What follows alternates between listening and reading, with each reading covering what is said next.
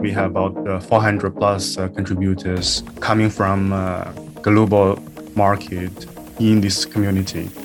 And I think it's due to the core problem we are trying to resolve, right? Where the scaling is a big pain, the database are able to resolve it. And we see a lot of customer actually or contributors coming from uh, Asia Pacific region. As you may know pretty well in this market, the data volume has been increasing crazily, and uh, mobile first adoptions has been also very different to the Western markets.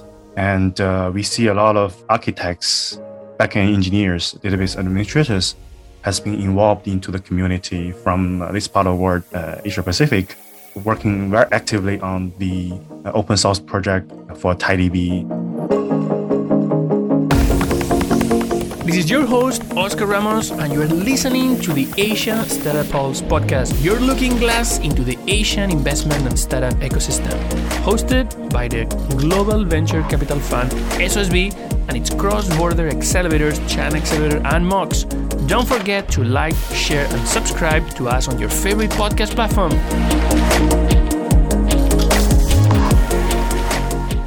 Welcome, everybody, to another episode of the Asia Startup Pulse. And today, our guest is Neil Han, head of Asia Pacific and EMEA at PingCap. Neil, welcome to the podcast. Hi, Oscar. Nice to come here.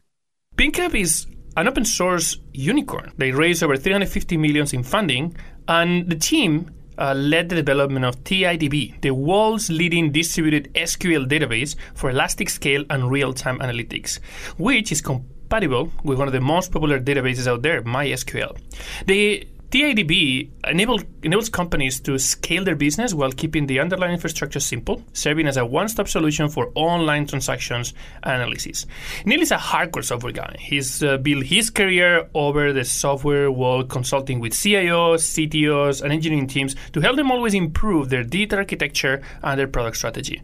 He started as the first commercial team member in Asia Pacific for King Pinka. But before that, he also worked helping Twilio launch in Asia Pacific and scaling their revenue 30 times in four years. Before that, he also worked in multiple software companies from around the world. Neil, before we start talking more about the open source ecosystem, uh, let's try to understand a bit more about PingCap. Uh, is a database, distributed database. What makes PingCap special? PingCap really started in a very interested uh, ecosystem where at that time, six years ago, we were looking into the, the, the three co-founders were looking into the database ecosystems and see w- what's going on, right? So basically, there are trends where the data volume has been increased year by year exponentially, and the, the hardwares and more, the Moore's law, right, is not really effective anymore uh, where you see the machines can't keep up with the speed of uh, development of internet and data scale. And that's where during that time, right, Google actually had uh, the F1 and Spanner paper published.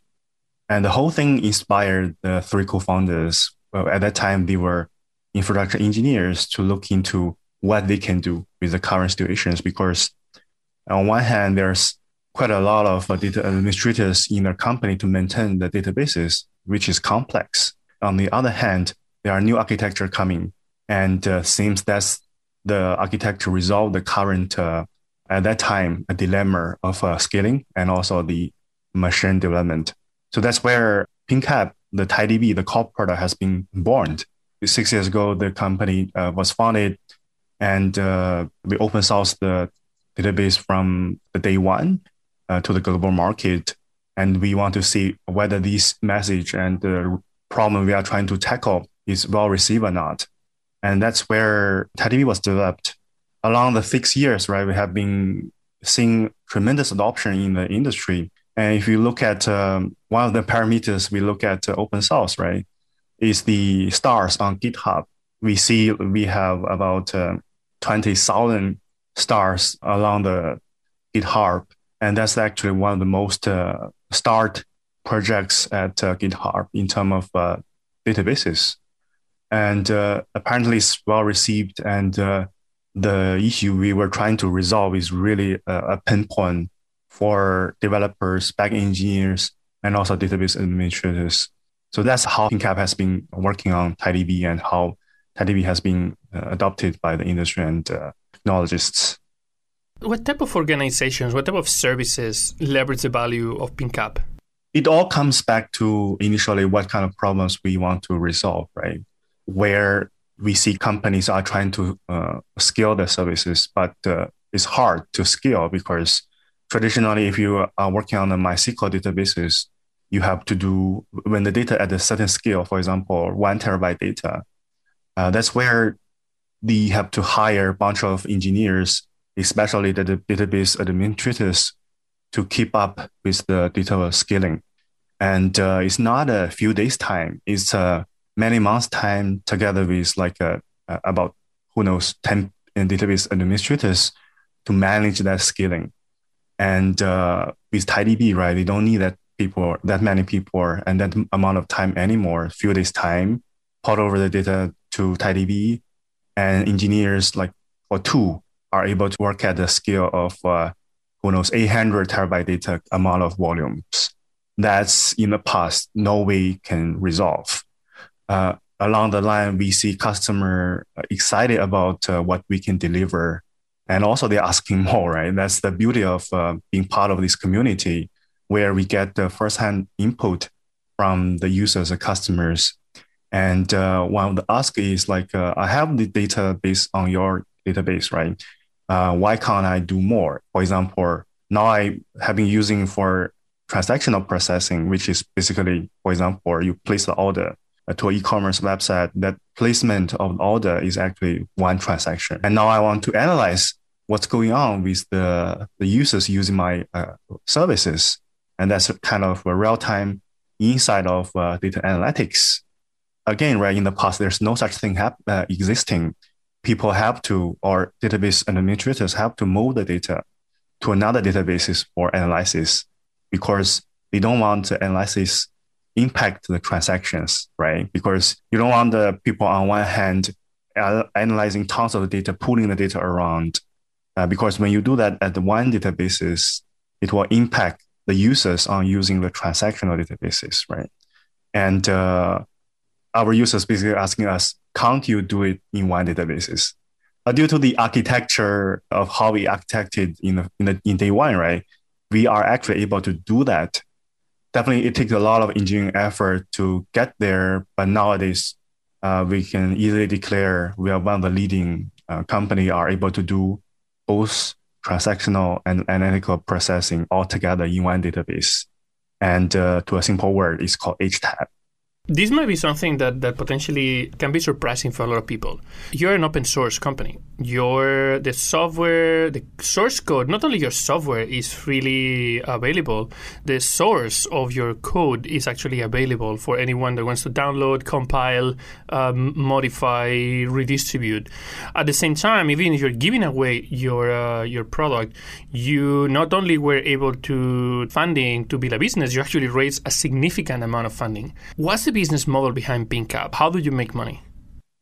I would say it's not a, a really a dramatic innovation for the business model. Open source has been there from for many years, and especially for the software infrastructure projects, for example, Linux, for example, our pioneers for open source uh, MySQL, right? It's been there for a long time. We basically also a believer in order to make uh, such kind of uh, infrastructure software to be successful, we need to be open source. And um, as a matter of fact, before this project, right, the co-founders has been working on another open source project before this one, where they were trying to do a distributed uh, another very popular memory database at that time called Codis, uh, based on the Redis uh, open source project. They see tremendous adoption from uh, that project too, right? Then make them believe even further uh, this is something we have to do. And um, along the six years development, it's been a, definitely a proof the believer on the open source kind of payout, where we got uh, customers and users really globally, not uh, only from one or two specific countries or regions, but really globally. And um, the model also is kind of uh, as common as what uh, other open source company has been working on, where we provide all the source code to the communities, users and customers even are free to download the uh, open source. Every piece of source code is available on GitHub, and um, they basically try it out uh, before talking to us. At the same time, once they are at a certain stage of uh, ready for deployment or production, that's the time they actually talk to us uh, because database is one of the core asset of companies, whether you are doing that on the analytical processing or transactional processing. The team take a big responsibility to make sure the service they, they deploy is available. And uh, to get there, they need to learn the technology, but at the same time, they want to the expert who build the databases helping them. And that's where PingCAP comes in. And we are the company build this TiDB and uh, know TiDB in and out from day one. And also we own the roadmap of uh, TiDB. Oh, absolutely. There's the industry has been evolving, right? It can't be that stone because currently the open source ecosystem does kind of uh, have a little bit trend and uh, investors are also trying to pick up uh, what's happening for open source because seems a lot of companies have been doing pretty well. And uh, I, I, believe there's another trend comes in with all the cloud uh, infrastructure company has been developing, uh, and also a lot of companies has been working on software service or platform as a service. That's where the cloud come into, and uh, I would say the cloud and the SaaS platform or PaaS platform, whatever you call, are accelerators of open source company to be commercialized compared to the, the simple model in the past on the license or subscription based for the license. Right now, we have another model, which is the SaaS platform or software as a service platform. So on one side, you have the SaaS, software as a service, platform as a service model where your users will be able to simply avoid having to deploy their own infrastructure themselves and then just uh, just use it from your own service or potentially there's a, a, layer of professional services that you can offer to develop your company. But at the same time, you also have a very active community. You know, the database uh, database companies, uh, at least in this space of, uh, of distributed uh, SQL databases, you have one relatively large, one of the largest uh, communities. Where is your community of contributors coming from? Where are the, the areas where where um, PingCAP and TIDB have the most supporters? Yeah, so far, as I mentioned before, we have about uh, 400 plus contributors coming from global market in this community. And uh, I, I think it's due to the core problem we are trying to resolve, right? Where the scaling is a big pain, the database are able to resolve it. And we see a lot of customer actually or contributors coming from uh, Asia Pacific region. As you may know pretty well in this market, the data volume has been increasingly crazily, and uh, mobile first adoptions has been also very different to the Western markets. And uh, we see a lot of architects, backend engineers, database administrators has been involved into the community from uh, this part of the world, uh, Asia Pacific, working very actively on the uh, open source project for TiDB. And uh, by working with them very closely, we are able to develop our technology further to fulfill their need. And uh, their profile is very similar. And the other ones on the daily basis to solve the database scaling problems on their companies. And because that's the big pain and the big uh, target for them, right? We, we really get to know what are the needs. And uh, we are we are fortunate enough to work with them and also better test our product in the field with them uh, because um, Asia Pacific has been growing so tremendously, and uh, we basically grew with them together. And in the other region, it's gonna be tough, I feel, where you see customer has been growing the data set from like a few terabyte data to hundred of terabyte data, sometimes one terabyte data in a few months time. And that's the scale we are, I'm talking about. and uh, so the other ones we work closely to better test the, the data, database. We hope you're enjoying the episode. And if you're an entrepreneur building a cross border business, feel free to contact us at chinaaccelerator.com or mobileonlyx.com. So you have a network of uh, like contributors from the Asia Pacific uh, region, and I'm assuming that there's also an, an relative overlap between what your community is and uh, and your your customer your customers um, are. You were talking about how they the region is seeing an explosion of data with a more personalized mobile first type of uh, of uh, interaction with services and a, and a very prevalent um, presence during the, the whole day with a lot of multiple touch points, also including this this super app concept where where a single company has an app that that integrates multiple services that basically can fulfill the needs of a of a user during the during the whole day. Who are your customers? Who are your largest customers right now? Well, it's hard to define the largest customers. Maybe we can talk about uh, the few of the largest uh, users or customers has been uh, using the database at a very large scale. And that's where we see customer like uh, it's really uh, distributed uh, pretty well. Customer like uh, users like uh, Shopee from Singapore, they are covering Southeast Asia on the e-commerce places. We have also like Book My Show, like the largest ticketing booking systems in India and uh, PayPay from Japan, for example, they are the largest QR payment company based in Japan. And uh, also in China, specifically, we have also a lot of users because that's a region have the, I mean, they are a few step uh, advanced in terms of uh, the the consumer facing apps and all these uh, innovations, right? Where we see users, uh, customers like uh, Xiaomi, like um, Xiaohongshu, or uh, sometimes we, we are joking like if you open the WeChat apps, if ever you use it, there's uh, nine applications on the app page. Among of nine, right, there are eight applications has been using TiDB for their core transactional or database analysis. And that's amazing achievement for the database like uh, like TiDB only in a six years time. Yeah, definitely. Uh, the, the, type of customers you're talking about and the type of uh, of usage is definitely very, very, very intense.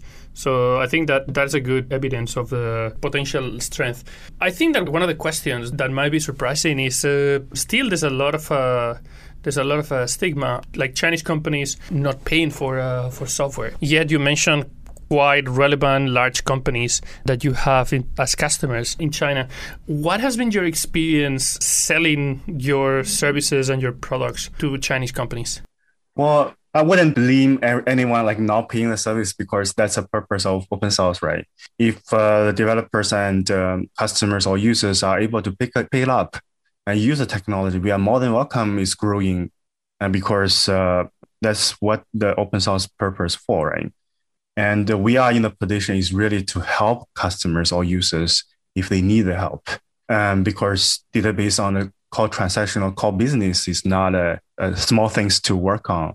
And it take a lot of effort and uh, quality of expertise to uh, really have that, that expertise to for their uh, deployment of production environment.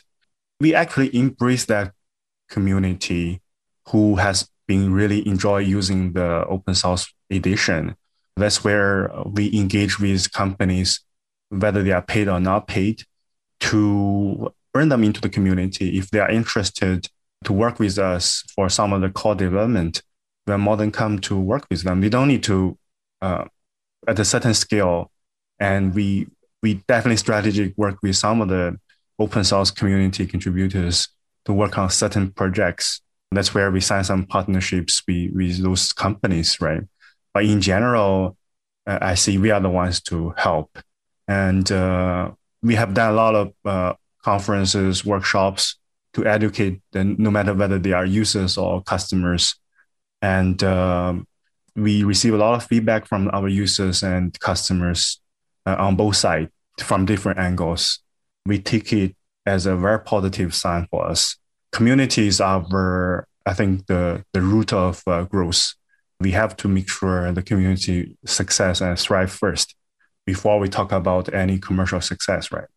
And that's our guidelines for the open source and the principles for the community. So along the way, we have been helping customers too, where they come manage the open source community edition. And we come in to help them, guide them, provide the professional guidelines, best practices, how to, for example, migrate the data, scale the data, and maintain their own infrastructures or onto the cloud, uh, or even use our hosted services. Because if you are a small team, uh, maintaining a database definitely is is painful.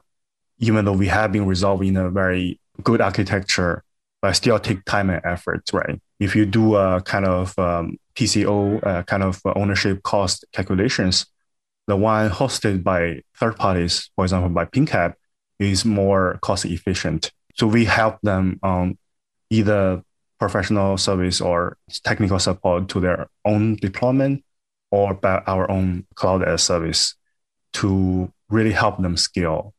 Uh, end of the day, we want this open source project to be successful.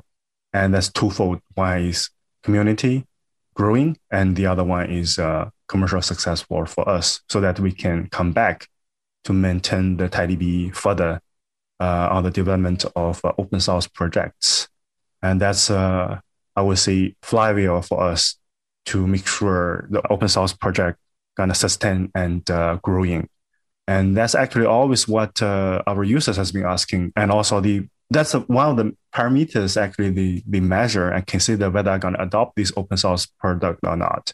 So basically based on the stars, based on the adoptions based on the funding even how much fund we have to sustain the, the project and we are glad we are so far the most valued uh, distributed sql databases in the market Good. So basically, the key here is to really bring in value beyond an existing product that can be monetized with a license. I mean, you, you mentioned that you have contributors. Are your major clients also contributing to the to the core of uh, of TIDB? Yeah, they do uh, actually. So take uh, one customer, uh, for example, Square. They have been our users for a long time, and uh, their team, because their team has been really working on multiple projects, and we know definitely we we have our core roadmap we have to keep up because that's our promise to our users and customer in general. But they also have their own uh, roadmap, right? Uh, and for their own roadmap, they have uh, different tools they're gonna use, and uh, they have different initiative they're gonna go. With open source, right? They, they are now able to contribute the, the, the work they have done and to the open source repository, and now they are able to enjoy that uh, piece of uh, new development from their team at the same time because they are not the only company maybe working on that initiative, right? and they are now able to enjoy working with a community of users who are working on the same initiative to drive development of that specific or few features. And uh, that, that's what we see has been really benefiting. And there are a lot of features developed by our community users like a Square. And uh, we, we have been really uh, enjoying that uh, initiatives, no matter they are paid or, uh, or not paid customers or users and we see both sides has been contributing a lot to the to the source code. We're talking about uh, databases. We're talking about uh, about core systems for companies. So that's a big question, like how we are able to adapt to these uh, database ecosystems. I think because the database is that core strength, right? And um, there are two two kind of, um, I mean, there are multiple type of users uh, has been really using TiDB, just give you two maybe extreme examples. One is the ones who uh, are the internet companies and they have been building the service. They don't have an amount of resources or the budget to pay uh, paid services, right? That's where they start with the open source product and uh, uh, scale with their team and their uh, business. Um, so when they scale, it gonna go dramatically uh, scaling, and uh, that's where from day one they choose TiDB, and uh, we are able to resolve at least on the database scaling perspective. there are another uh, type of uh, users or customers who are from the enterprises where we see the trend also changing. And there are users and the customers in the enterprises, for example, big banks, uh, in the government agent, they are currently also choosing uh, open source database more than any anything else because uh, what open source are able to provide in terms of the transparency of what we are doing on the on the database side, uh, in terms of uh, the flexibility for the team to manage their own roadmap with the open source product uh, working on, like what I mentioned, Square, uh, they are able to do their own things based on their own roadmap with open source. And also, because of all this development, right, we have been enjoying the growth of uh, our own user base. And um, that, again, right, contribute back to the maturity of this technology. And uh, we see so many uh, commits, so many pull requests. That's a term of uh, open source uh, from the community. And we literally have a committee of uh, source code reviewing to make sure uh, the, the feature requests and pull requests are able to be served quickly enough so that we can pick up the most useful features and contributions from the community to back to the main source code of TiDB. And we see this whole thing has been really accelerated. If we are not open source, I don't think we are able to enjoy such kind of uh, vibrant and uh, ideas or even source code from the community. Beyond the application of uh, open source in databases, and more specifically in Asia, where you where you work with a lot of CIOs, you work with a lot of uh, technology companies. Um, what are the other areas where you see open source growing in the Asia Pacific region? Well, I would say it's changing in multiple industries.